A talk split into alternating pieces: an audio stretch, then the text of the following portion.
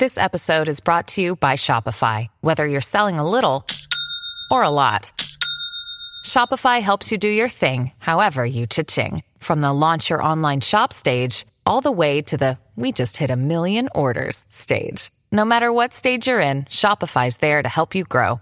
Sign up for a $1 per month trial period at shopify.com slash special offer, all lowercase. That's shopify.com slash special offer. Hi und herzlich willkommen zu einer neuen Folge von Also ein kleiner Test. Ich muss euch manchmal ja auch ein bisschen testen zwischendurch. Wer hat bestanden? Wer hat's mitgesprochen? Ich freue mich sehr, dass ihr heute wieder eingeschaltet habt und hoffe, dass es euch allen gut geht. Ich habe am Wochenende so viele von euch getroffen.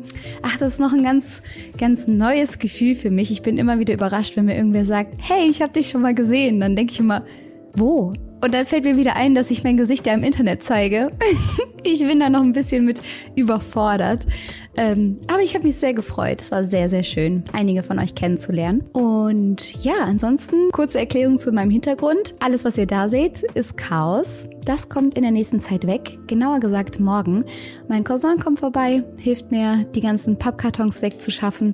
Und dann kann ich endlich offenbaren, was der Plan mit diesem Zimmer war. Aber da müsst ihr euch noch ein bisschen gedulden. Nur noch ein kleines bisschen. Noch ein kleiner Hinweis von mir. Ich habe auch einen Spotify-Podcast. Beziehungsweise ich habe einen Podcast, den findet ihr bei Amazon Prime, bei Spotify, bei allen möglichen Streaming-Anbietern. Schaut gerne mal in der Infobox vorbei, da findet ihr alle Infos dazu. Und für alle, die gerne mal nebenbei einen Podcast hören, die kein Video dazu brauchen, auf dem Weg zur Arbeit sind oder so, für euch ist dieser Podcast gemacht. Ähm, ja, das wollte ich euch nur sagen. Ich weiß gar nicht, ob das alle von euch so wissen. Und jetzt erzähle ich euch von einem Fall, den ich euch sogar schon mal erzählt habe. Aber dieser Fall ist so umfassend und so komplex, dass ich mir die Mühe machen wollte, das Ganze nochmal besser für euch zu machen. Denn den Fall habe ich damals erzählt, als ich gerade mit True Crime angefangen habe. Das war, ich glaube, sogar der zweite Fall, den ich jemals erzählt habe. Und, oder war das sogar der erste? Man weiß es nicht genau. Auf jeden Fall ein sehr, sehr spannender Fall.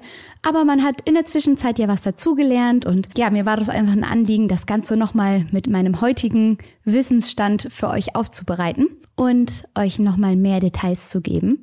Deswegen würde ich sagen, nicht lang schnacken und rein geht's in den Fall. An der Stelle ganz kurzer Hinweis, dieser Fall hat's wirklich in sich. Also ja, es ist ein Brett und holt euch gern jemanden dazu, mit dem ihr zusammenschaut, wenn ihr euch das alleine zutraut. Vollkommen in Order aber seid einfach ein kleines bisschen gewarnt. Ich möchte heute über Eileen Carol Pittman sprechen, die am 29. Februar 1956 in Michigan geboren wurde. Sie hat einen elf Monate älteren Bruder mit dem Namen Keith und ihre Eltern heißen Diane und Leo. Und das Ganze klingt ja jetzt nach sehr durchschnittlichen, gut bürgerlichen Verhältnissen, so ist es aber nicht. Eileens Eltern sind Teenager, als sie sich kennenlernen. Sie heiraten, als Diane 14 und Leo 18 Jahre Jahre alt ist. Als sie heiraten, ist Diane 14 und Leo 18 Jahre alt. Darüber hinaus ist Leo alkoholkrank. Er ist extrem eifersüchtig, narzisstisch und gewalttätig. In etlichen Interviews und Berichten wird er liebevoll als perverser Soziopath beschrieben. Glücklicherweise hält die Ehe zwischen den Eltern auch nicht lange und Diane lässt sich von Leo scheiden. Deswegen lernen Keith und Eileen ihren Vater nie bewusst kennen, denn der packt kurz nach Geburt der Kinder seine Sachen und lässt sich nicht mehr blicken. Alles, was man über ihn weiß, ist, dass er später, 1962, ein kleines Mädchen vergewaltigt hat und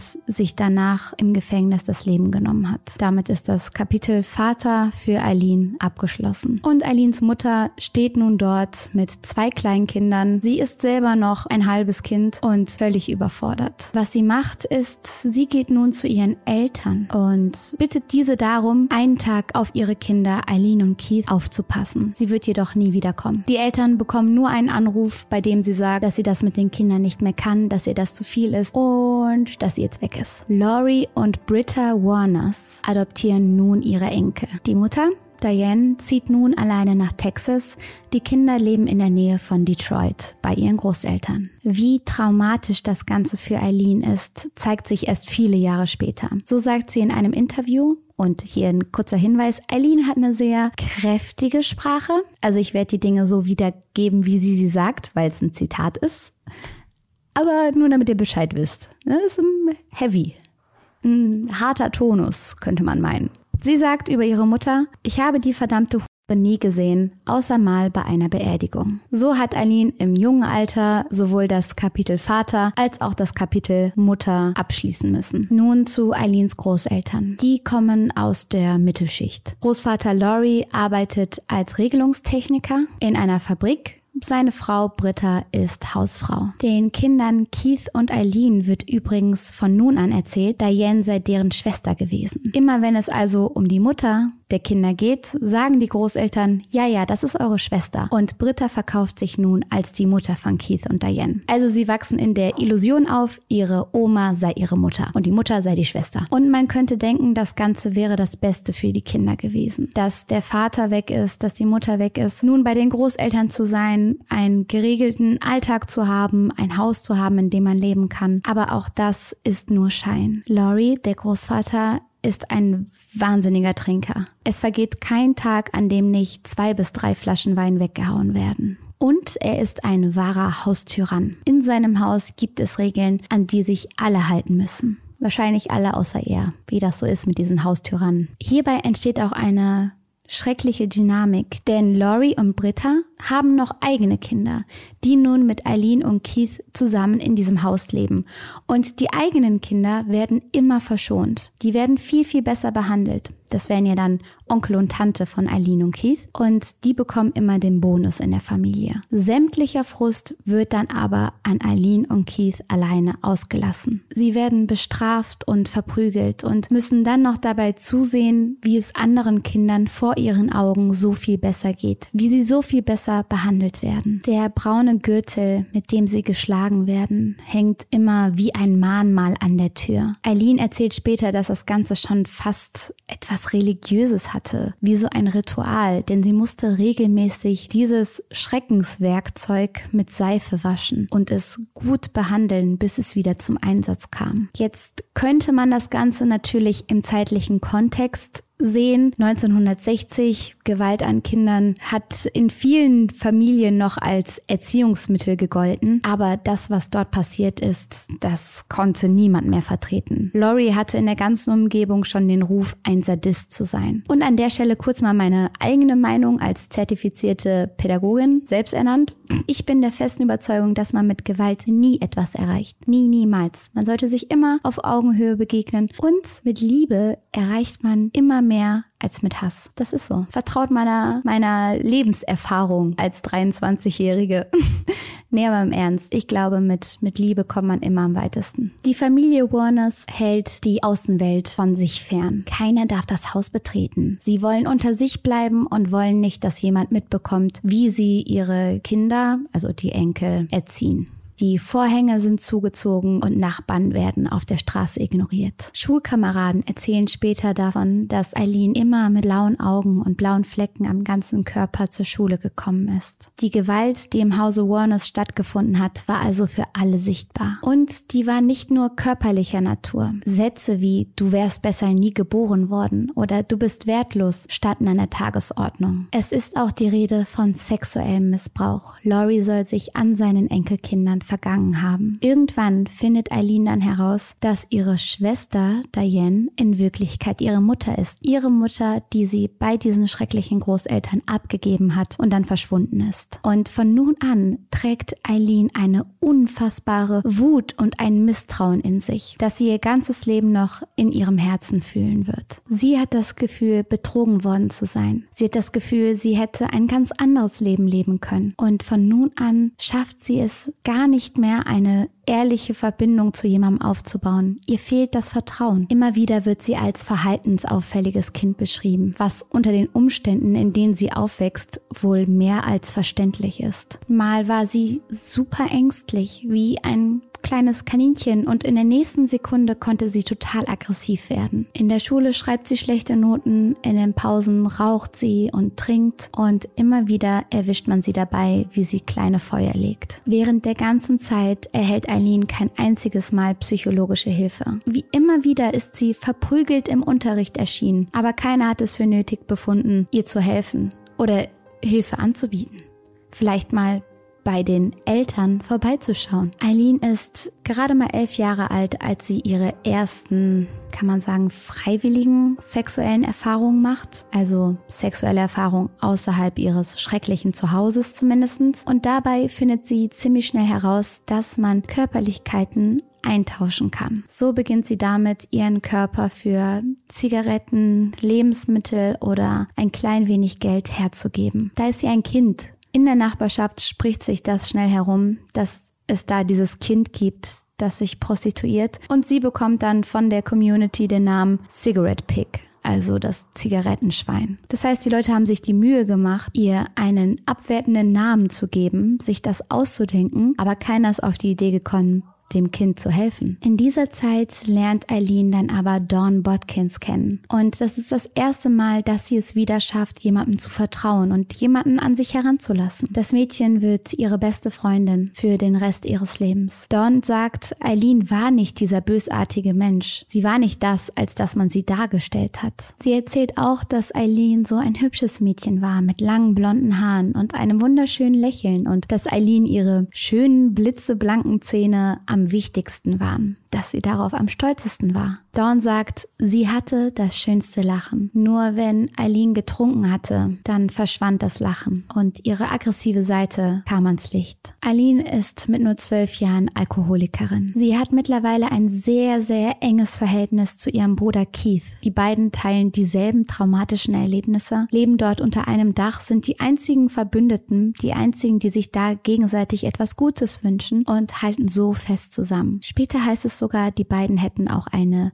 sexuelle Verbindung miteinander. Wie früh das Ganze begonnen hat und wie es dazu kam, das sind Dinge, an die sich Aline im Interview aber nicht mehr erinnern konnte. Ihr Alltag sieht so aus. Sie ist viel auf der Straße unterwegs. Sie möchte nicht nach Hause gehen. Sie ist lieber obdachlos, als zurück zu ihren Großeltern ins Haus zu gehen. Sie schläft mit Fremden im Tausch gegen ein paar Cents oder ein Brötchen. Immer wieder geht sie mit Männern nach Hause. Sie möchte lieber die Nacht in einem fremden Zuhause verbringen, auf der Couch pennen oder in irgendeinem Bett, als zu ihren Großeltern zu gehen. 1970 wiederholt sich die Geschichte ein kleines bisschen. Eileen ist 14 Jahre alt und schwanger. Keiner weiß, wer der Vater ist und Eileen spricht auch nie darüber. Manche glauben nämlich, dass es vielleicht Eileens Bruder war oder ihr Großvater. Eileens Freundin Dawn ist damals die einzige einzige, die von diesen Geschichten etwas weiß. Sie weiß auch davon, dass Eileen auch von einem Freund ihres Großvaters vergewaltigt wurde. Dass das Ausmaß an Gewalt und Missbrauch in diesem Haushalt immer weiter zunahm. Trotz alledem sagt Eileen, dass sie das Kind bekommen möchte.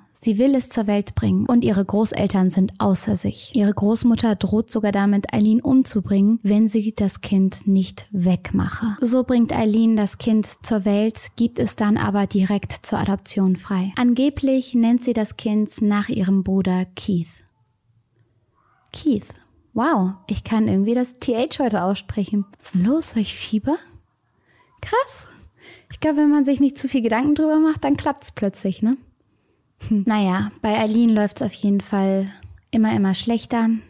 Sie gerät in eine einzige Abwärtsspirale, so bricht sie nun auch die Schule ab und verbringt immer mehr Zeit auf der Straße. Dort arbeitet sie als Prostituierte, versucht ab und zu mit Sexarbeit oder Diebstählen dann durch den Tag zu kommen und für ihr Einkommen zu sorgen. Am Ende reicht das Geld aber nur selten aus. Oft hat sie Hunger und versucht den dann wieder mit sehr viel Alkohol zu lindern. Zeitgleich stirbt übrigens ihre Großmutter Britta. Manche munkeln hier, dass der Großvater sie umgebracht hat. Offiziell ist sie aber an Leberversagen gestorben. Und auch Alins Großvater verstirbt schon bald er nimmt sich selbst das Leben. Etwas, das für Eileen nicht wirklich ein trauriger Umstand ist. Sie taucht auf der Beerdigung zwar auf, steht dann aber vor seinem Sarg, zündet sich eine Zigarette an und bläst ihnen dem Rauch ins Gesicht. Die ist knallhart, die Eileen. Told You. Das ist dann auch die Zeit, in der Diane sich wieder meldet bei ihren Kindern und denen anbietet, hey, ihr könnt doch zu eurer Mutter kommen. Die wollen aber nicht. Sowohl Keith als auch Eileen sind zu verletzt und haben sich zu lange verstoßen gefühlt, als jetzt einfach zurückzukehren und zu tun, als sei nie etwas gewesen. Und so ist Eileen im zarten Teenageralter komplett auf sich allein gestellt. Und damit beginnt dann auch ihre kriminelle Karriere. Mit 18 Jahren wird sie zum ersten Mal auffällig. Also bei der Polizei. Man nimmt sie wegen Ordnungswidrigkeit fest. Sie war nämlich betrunken am Steuer. Außerdem soll sie mit einer Pistole aus dem Wagen geschossen haben. Das kommt noch so dazu. Mit 20 Jahren, es ist 1976, entscheidet sich Aline dann dazu, Michigan für immer hinter sich zu lassen und sie trampt nach Florida. Daumen raus am Straßenrand und lässt sich dann von einem Spot zum nächsten fahren mit dem Ziel Florida vor Augen. Dort fällt sie immer wieder auf. Hier und da klaut sie etwas und irgendwann begeht sie dann sogar einen bewaffneten Raubüberfall. Wenig später heiratet Eileen dann, nämlich den 69 Jahre alten Yachtclubbesitzer und Millionär Louis Graz Fell. Er ist ein gut vernetzter Geschäftsmann und Millionär und schlappe 50 Jahre älter. Das Problem hier ist, dass die Sucht Eileen bereits fest im Griff hat. Man könnte ja meinen, das ganze Geld würde sie jetzt in gerade Bahnen bringen, aber so ist es nicht. Sind die beiden in einem Restaurant oder in einer Bar, betrinkt sich Eileen jedes Mal aufs heftigste.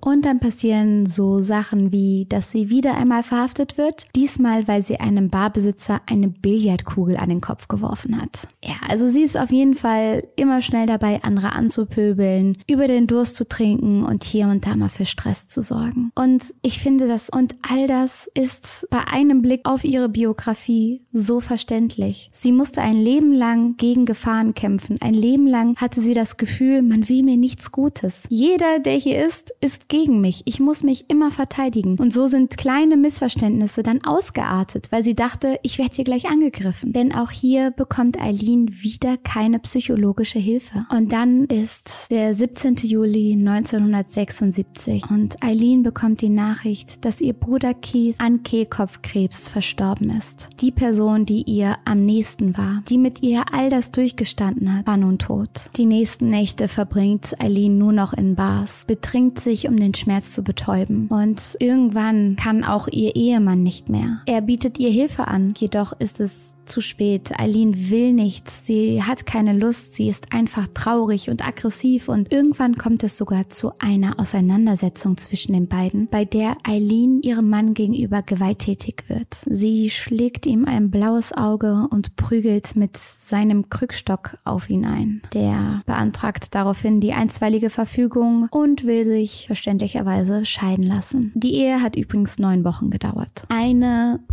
gute Nachricht für Eileen kommt dann, als ihr die Lebensversicherung ihres Bruders ausgezahlt wird. 10.000 Dollar für sie ganz alleine. Nun war sie ja aber jemand, der nie Geld hatte, der nicht wusste, wie man damit umgeht und ihr ahnt es, das Geld war in ein paar Wochen weg. Versoffen, ausgegeben, sie hat sich ein teures Auto gekauft, mit dem sie dann Tage später schon einen Unfall gebaut hat. Das war komplett im Eimer danach. Und so war Eileen genau an dem Punkt, Hey, it's Kaylee Cuoco for Priceline. Ready to go to your happy place for a happy price? Well, why didn't you say so? Just download the Priceline app right now and save up to 60% on hotels. So, whether it's Cousin Kevin's Kazoo concert in Kansas City, go Kevin, or Becky's Bachelorette Bash in Bermuda, you never have to miss a trip ever again. So, download the Priceline app today. Your savings are waiting.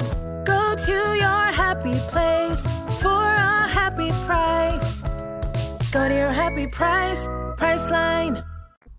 Wie vor einem Jahr. Erneut auf der Straße, erneut ohne Geld und nun auch ohne Bruder. Zwischendurch versucht sie es mit einer Karriere bei der Army, besteht jedoch die Aufnahmetests nicht. Und das war so der letzte Plan, den sie hatte. Und als das scheitert, möchte sie sich das Leben nehmen. Sie besorgt sich eine Waffe, betrinkt sich, merkt dann aber, dass der Alkohol ihr nicht reicht. Sie braucht noch mehr Alkohol. Und so fährt sie dann zu einem Lebensmittelladen. An der Kasse, wo sie da gerade bezahlen möchte, stellt sie dafür ihren Rucksack ab und dabei ragt plötzlich die Pistole raus. Die Kassiererin fängt an zu schreien. Sie erschreckt sich total, denkt, es wäre hier vielleicht ein Überfall oder so. Eileen ist aber zu betrunken, um sich zu erklären, um zu sagen, dass es hier kein Überfall ist, dass sie die Waffe halt für ihre Zwecke dabei hat und kann die Situation so nicht auflösen. Die Frau hinter der Kasse drückt Eileen dann Bargeld in die Hand. Die denkt ja immer noch, das Ganze wäre ein Überfall. Eileen ist ein bisschen verdattert, geht aus dem Laden raus, ahnt nun aber, okay, jetzt kommt gleich die Polizei. Hinter einer Tankstelle versteckt sie sich dann. Aber die Polizei ist ihr bereits auf den Fersen und erwischt Eileen dabei, wie sie gerade versucht, sich umzuziehen, um ein bisschen anders auszusehen. Und die nehmen sie dann mit. Eileen wird zu zwei Jahren Haft verurteilt, die sie dann auch absitzt. Und trotzdem war das Ganze für sie ja ein Glückstag, denn wer weiß, was passiert wäre, wenn sie nicht von ihrem Vorhaben abgehalten worden wäre. Doch leider ist auch die Zeit nach ihrer Entlassung von jede Menge Trubel geplagt. Ein ewiges Auf und Ab, hier und da gibt's ein paar Beziehungen, alles endet aber in großem Chaos und großem Geschrei und Stress und Drama und dann lernt Eileen aber die, um sie mit Eileens Worten zu beschreiben, Liebe ihres Lebens kennen. Das Zimmermädchen Tyra Moore.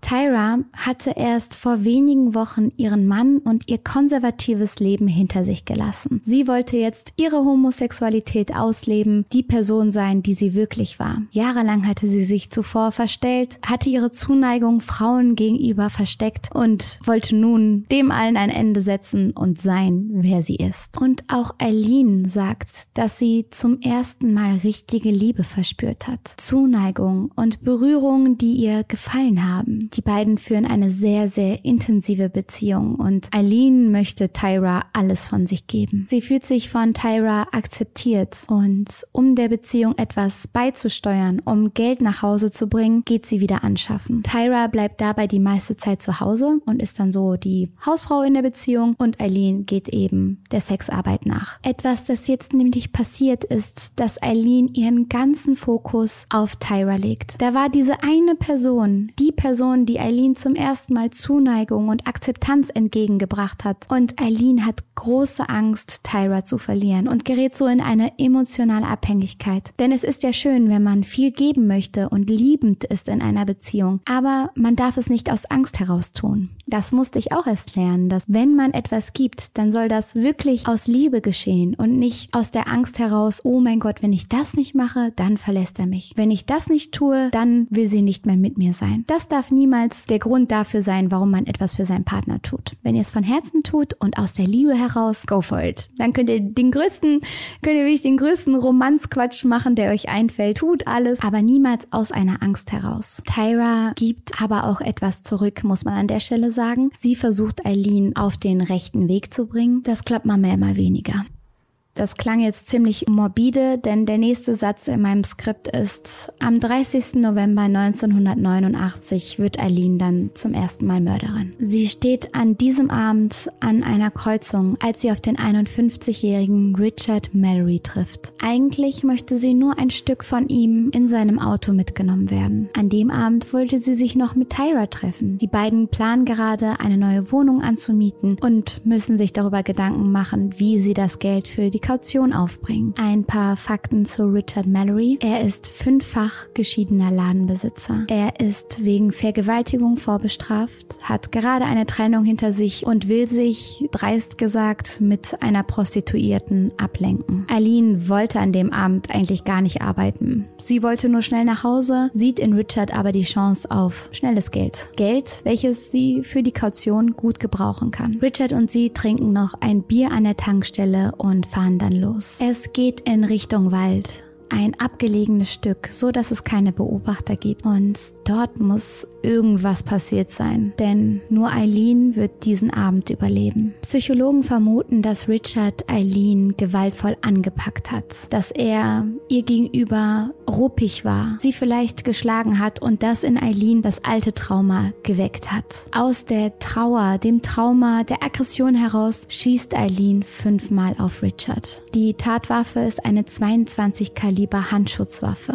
Anschließend raubt sie ihn komplett aus und fährt mit seinem Auto davon. Aline sagt später aus, dass Richard und viele der anderen Opfer sie versucht hätten zu vergewaltigen, dass sie gewalttätig ihr gegenüber waren und sie aus Notwehr heraus gehandelt habe. An der Stelle muss man aber sagen, dass Eileen in verschiedenen Interviews verschiedene Angaben gemacht hat. Die eindeutigen Beweggründe werden wir wahrscheinlich niemals erfahren. Einige Tage nach diesem Vorfall beginnt die Polizei damit, nach Richard Mallory zu suchen. Finden seinen Wagen. Die Türen stehen offen, das Licht ist an und der befindet sich ganz in der Nähe der Wohnung von Eileen und Tyra. Blutspuren sind am Lenkrad des Autos. Man findet jedoch keine Fingerabdrücke. Eileen hatte die beseitigt. Und damals gab es ja nicht sowas wie DNA-Verfahren. Wahrscheinlich waren etliche kleine Spuren im Wagen, die aber keiner damals festmachen konnte. Etwas das aber auffällig war, ist, dass der Fahrersitz sehr weit nach vorne geschoben war. Richard, ein eher großer Mann, hätte dort niemals reingepasst. War es also ein kleiner Mann, der das Auto gefahren hat oder eine Frau? In Richards Wohnung findet man schnell viele Telefonnummern von Frauen, vor allen Dingen von Prostituierten. Und sämtliche Nachfragen bestätigen eins. Richard war wohl ein gewalttätiger und grausamer Mann, der absurde Fantasien hatte. Das ist das, was sämtliche Prostituierte bestätigen können. Aber all diese Frauen haben ein Alibi und die Polizei tappt weiter im Dunkeln. Tyra weiß anscheinend von dem Mord. Das ist auch so ein bisschen kontrovers. Tyra wird später sagen, sie wusste nichts, aber laut Eileen hat sie ihr damals direkt Bescheid gesagt, ähm, ich habe wen umgebracht. Nun bleibt Richard aber nicht Eileens einziges Opfer. Sie wird, soweit man weiß, sechs weitere Männer töten und ist damit eine der ersten Serienkillerinnen Amerikas. Bei all diesen Männern geht sie mit demselben Modus operandi vor. Sie steigt in das Auto. Als Prostituierte, als Sexarbeiterin bietet ihre Dienste an und fährt mit den Männern davon. Kaum ist man in einem abgelegenen Ort angekommen, in einem Wald, an einem Feld, erschießt sie die Männer. Was dazwischen passiert ist, ob diese Männer wirklich gewalttätig waren, ob sie sie vergewaltigt haben, das sind Dinge, die wir, wie gesagt, nicht zu 100 Prozent sagen können. Aber Eileen sagt eben, diese Männer, denen ich das angetan habe, das waren böse Männer. Das ist natürlich, es gibt natürlich nie einen Grund, jemanden zu töten. Punkt. Es gibt nie einen Grund. Ich wollte nur sagen, dass sie eben sagt, es war Notwehr. Nach der Tat beraubt Eileen die Männer und wirft ihre Leichen irgendwo raus. Sie fährt dann immer nach Hause und kommt zu Tyra, zeigt ihr die Beute des Raubzuges, wedelt mit den Geldscheinen und sagt, Schau, wir können die Miete bezahlen. Wir können feiern gehen. Alles wird gut werden. Die Ermittler sind ratlos. Einer sagt, wir haben sie nicht geschnappt, weil sie einfach so einzigartig in ihrem Stil war. Sie war eine Frau, sie hat die Leichen nie in der Nähe des Autos versteckt. Es macht es schwer, das alles zusammenzuführen. Erstmal war es eine Zeit, in der niemand Serienkiller auf dem Radar hatte. So etwas gab es noch nicht so häufig. Und dann war sie eine Frau. Und keiner der Beamten hat diese Taten zunächst einer Frau zugeordnet. Man ist die ganze Ermittlung erstmal von einem Mann ausgegangen. Allerdings fängt auch Eileen damit an, kleine Fehler zu machen. Ihr nächstes Opfer, Peter Siems, ein 65-jähriger Mann, entpuppt sich später als weiterer Baustein, der zu Eileens Verhaftung führt. Am 7. Juni 1990 verschwindet der nämlich plötzlich auf einer Autobahn. Er war auf dem Weg von Florida nach Arkansas und Eileen gibt später zu, ihn auch getötet zu haben. Wie in vielen anderen Fällen behält Eileen auch hier erstmal das Auto des Opfers und fährt fröhlich mit Tyra darin herum. Dann aber baut sie mit eben diesem Auto einen Unfall. Die Frauen bleiben verletzt, es wird jedoch die Polizei gerufen. Eileen vermutet schnell, dass die Anwesenheit von Polizisten bei einem gestohlenen Auto nicht so die beste Kombi ist. Schnell reißt sie die Plakette vom Wagen und wirft sie in die Büsche. Als die Feuerwehr den beiden Frauen dann näher kommt, rennen die einfach davon, lassen das Auto stehen. Tyra sagt später in einem Interview, ich hatte tief drinnen die Vermutung, das Auto könnte von einem Mann sein, den sie umgebracht hat. Aber ich habe sie nicht dazu befragt, denn man will Eileen nicht verärgern. Die Polizei schafft es nicht, die beiden in diese Sekunde zu kriegen. Die sind weg. In dem Auto findet man aber Spuren, wie zum Beispiel einen blutigen Handball, also den Abdruck davon. Und so werden dann zum ersten Mal Phantombilder von Eileen und Tyra erstellt, die dann in der ganzen Umgebung verteilt werden. Trotzdem wird Eileen in den nächsten fünf Monaten noch drei weitere Männer töten. Immer mit der Polizei im Nacken, denn die können langsam ein sehr klares Täterprofil erstellen. Außerdem hören sie immer wieder Geschichten über die beiden Frauen auf den Phantombildern. Hey, die sind letztens bei mir eingebrochen. Die haben sich bei mir in der Bar völlig besoffen. Denn Eileen war ja nun mal keine unauffällige Person. Die ist ja nicht unterm Radar gelaufen. Nö, da wo Eileen war, da war Stress. Und so können sich Leute immer an ihr Gesicht erinnern. Als der Druck auf die beiden immer größer wird, werden auch die Diskussionen zwischen ihnen immer gigantischer. Und irgendwann trennen Tyra und Eileen sich. Tyra zieht zu ihrer Schwester und Eileen ist erstmal wieder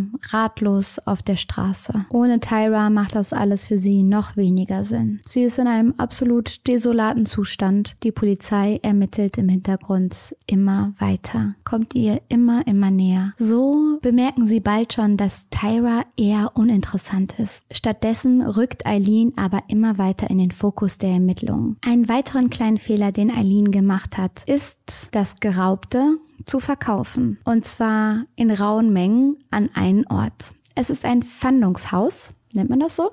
Also da, wo man ähm, ne, da wo man halt so Gegenstände verkaufen kann. Und in so einem Pfändungshaus findet die Polizei unfassbar viele Gegenstände von einer der ermordeten Person. Und als sie dann fragen, hey, wer hat den ganzen Kram hier verkauft? Und der Käufer dann sagt, ja, das war so eine Frau und fängt an, sie so ein bisschen zu beschreiben, weiß die Polizei Bescheid. Das war der Beweis, den sie gebraucht haben, dass das Geraubte eines Opfers von Eileen verkauft wurde. Darüber hinaus muss man, um Sachen zu verkaufen, einen Fingerabdruck dalassen. Das ist bei diesem Pfändungshaus wohl so. Und so hat die Polizei automatisch den Fingerabdruck von Eileen. Sie hatte zwar alles unter einem Decknamen verkauft, aber der Fingerabdruck ist sehr eindeutig. Und sie ist nun mal ja auch nicht unbekannt bei der Polizei. Da war ja genug Geschichte und Historie, die sie in Gefängnissen zurückgelegt hat, so dass man sie sehr schnell identifizieren konnte. Sie setzen nun einen Undercover-Polizisten auf sie an, denn sie brauchen ja noch das Geständnis, dass Eileen auch getötet hat. Klar, die geraubten Sachen zu verkaufen ist die eine Sache, aber ein Geständnis für Mord, das wollten sie noch erreichen. Dieser Undercover-Polizist setzt sich also in die Bars, in die Kneipen auf der Suche nach einem Gespräch mit Eileen, welches er bald bekommt kommt. Sie beschwert sich, sie sagt, sie würde nur aus dem Koffer heraus leben, ihr würde es gar nicht gut gehen und sie würde auf der Straße leben. Außerdem erzählt sie von ihrem Liebeskummer, dass sie ihre Freundin Tai, so wie sie sie halt nennt, so vermissen würde und so leiden würde. Und dann schlägt die Polizei zu. Am 9. Januar 1991 wird Eileen verhaftet. Man sagt ihr aber noch nicht weswegen. Für Eileen ist es ja keine Seltenheit, verhaftet zu werden und als man davon spricht, es sei wegen Diebstahl, denkt sie sich, kann sein. Ja, okay. Und geht mit. Man will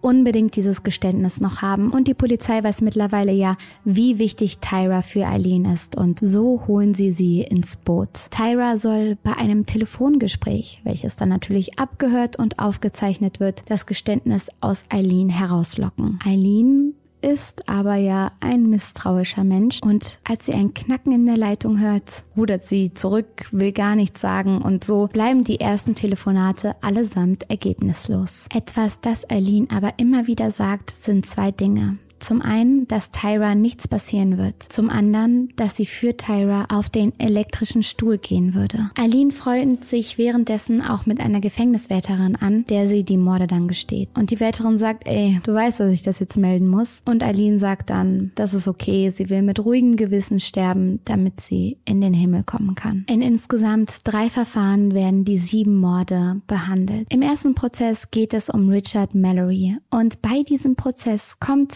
die brutale Art von Richard kein einziges Mal zur Sprache. Auch seine Straftaten, die er bereits begangen hat, werden nicht besprochen. Dass er vorbestraft war, dass viele Prostituierte über ihn ausgesagt haben, dass er gewalttätig war, dass er perverse, brutale Fantasien hatte, all das ist im Gerichtssaal nicht besprochen worden. Und das ist eigentlich ein Skandal. Auch damals äußerten sich Journalisten und Aktivisten schon sehr, sehr kritisch darüber, dass das einfach beiseite gelassen wurde, was Richard Mallory für ein Mensch war. Das Urteil der Jurymitglieder wäre vielleicht anders ausgefallen, wenn sie verstanden hätten, dass Richard nicht nur Opfer, sondern eben auch Täter war. Stattdessen beschließt der Richter, dass Eileens Taten einfach aus Habgier heraus entstanden sind, dass sie einfach nur Richards Geld gewollt habe. Als er das dann so sagt, sagt Eileen daraufhin, dich. Ich hoffe, sie, ihre Frau und ihre Kinder sterben an Krebs. Ja, Mensch, Eileen. Außerdem sagt sie, ich habe mit hunderten Männern geschlafen, habe nur sieben davon umgebracht. Was sagt euch das? Aber ihre Einwände und das, was sie zu sagen hat, bleibt unerhört. In dem Prozess wird Eileen dann zum Tode verurteilt. In den weiteren Prozessen erhält sie vier weitere Todesurteile. Eileen sagt, Wortgemäß, Sie müssen denken, dass ich nur irgendeine Hure bin. Aber ganz egal, wie sehr Sie diesen Menschen geliebt haben, den Sie verloren haben. Sie waren schlechte Menschen. Sie haben mir wehgetan. Ich habe einfach mal den Spieß umgedreht. Aline redet davon, dass sie ihr ganzes Leben lang nur betrogen worden ist. Sie erzählt von ihrer Kindheit. Sie sagt, dass sie immer wieder nur missbraucht und vergewaltigt worden ist. Aber auch das fällt im Prozess nicht ins Gewicht. Sie sagt, eine vergewaltigte Frau wird hingerichtet. Ihr seid alle unmenschlicher Abschaum. Macht nur, setzt mich auf den elektrischen Stuhl. Am Ende werdet ihr alle dafür bezahlen. Eileen wird am 9. Oktober 2002 mit der Giftspritze getötet. Bis ihre Hinrichtung erfolgt, haben ihre Verteidiger immer wieder versucht, auf Unzurechnungsfähigkeit zu plädieren. Alle Tests, die mit Eileen gemacht wurden, weisen Züge psychopathischer Eigenschaften auf. Eileens letzter Besuch ist der von ihrer Schulfreundin Dawn. Eileens letzte Worte sind ich möchte nur sagen, dass ich mit dem Felsen segle und wie der Unabhängigkeitstag mit Jesus am 6. Juni zurück bin. Wie der Film Das große Mutterschiff und alles. Ich komme wieder. Fragen, die ich am Ende habe, ist, ist es fair, Eileens Taten so isoliert von ihrer Geschichte zu betrachten? Es waren schlimme Taten und ich versuche auch an keiner Stelle das zu rechtfertigen, dass sie sieben Menschen das Leben genommen hat. Bitte, bitte versteht das niemals so. Aber das, was Eileen passiert ist, das, was sie ihr ganzes Leben lang erlebt hat, mit diesem schrecklichen Großvater, mit der, mit der Mutter, die sie einfach abgegeben hat, mit den Vergewaltigungen, all das muss doch mit in Betrachtung gezogen werden. Nicht als Entschuldigung, aber als Erklärungsansatz. Dann frage ich mich natürlich, war Eileen eine eiskalte Täterin oder war sie Opfer ihrer Umstände? Das ist so eine schwere Frage, weil man kann natürlich sagen, ey, nicht jede Person, der sowas passiert, wird zu einem Mörder und man hat ab irgendeinem Punkt die Geschehnisse ja selbst in der Hand. Aber auf der anderen Seite war sie schwerst traumatisiert, hat nie richtig psychologische Hilfe bekommen, wusste wahrscheinlich gar nicht, wie das überhaupt funktioniert mit dem Leben. Ihr seht ja, als sie Geld bekommen hat, zum ersten Mal, war das innerhalb weniger Tage weg. Sie hat nie gelernt, wie bin ich erwachsen? Wie gehe ich in der Gesellschaft um? Was sind meine Möglichkeiten? Wie muss ich mich benehmen? Dann war sie ja auch einfach alkoholkrank. Etwas, eine Sucht, die damit reingespielt hat. Etwas, das ich auf jeden Fall hier beobachten konnte, ist, dass sie nicht aus purer Lust getötet hat. Das glaube ich zumindestens. Man ne, weiß es ja nie. Aber bei unseren Serienkillern, die wir hier schon besprochen haben, wie zum Beispiel John Wayne Gacy, unser Clownkiller, der hat ja aus seiner Lust heraus getötet aus seinem Sexualtrieb zum Beispiel. Und so ist es ja mit vielen anderen männlichen Tätern auch, dass sie eher aus einem Trieb heraus töten als aus Angst. Und wenn man Eileen glaubt, so hat sie ja aus einem Rachegefühl oder aus einer Angst oder Notwehr heraus gehandelt. Das ist auch nochmal ein Unterschied, den ich in Betracht ziehen würde. Aber ja, am Ende bleiben es natürlich sieben Morde, wenn es denn nur sieben waren und dafür gibt es keine Entschuldigung. Auf gar keinen Fall. Ich denke nur, dass der ganze Prozess heutzutage anders verlaufen wäre. Aber was denkt ihr zu all dem? Schreibt mir gerne mal eure Gedanken in die Kommentare und ja, das war heute wie angekündigt, wirklich ein Brett. Also ein wahnsinniger Fall. Unfassbar umfangreich. Krass, was alles passiert ist. Und ich hoffe einfach, dass es euch gut geht. Wir sehen uns beim nächsten Mal. Tschüss.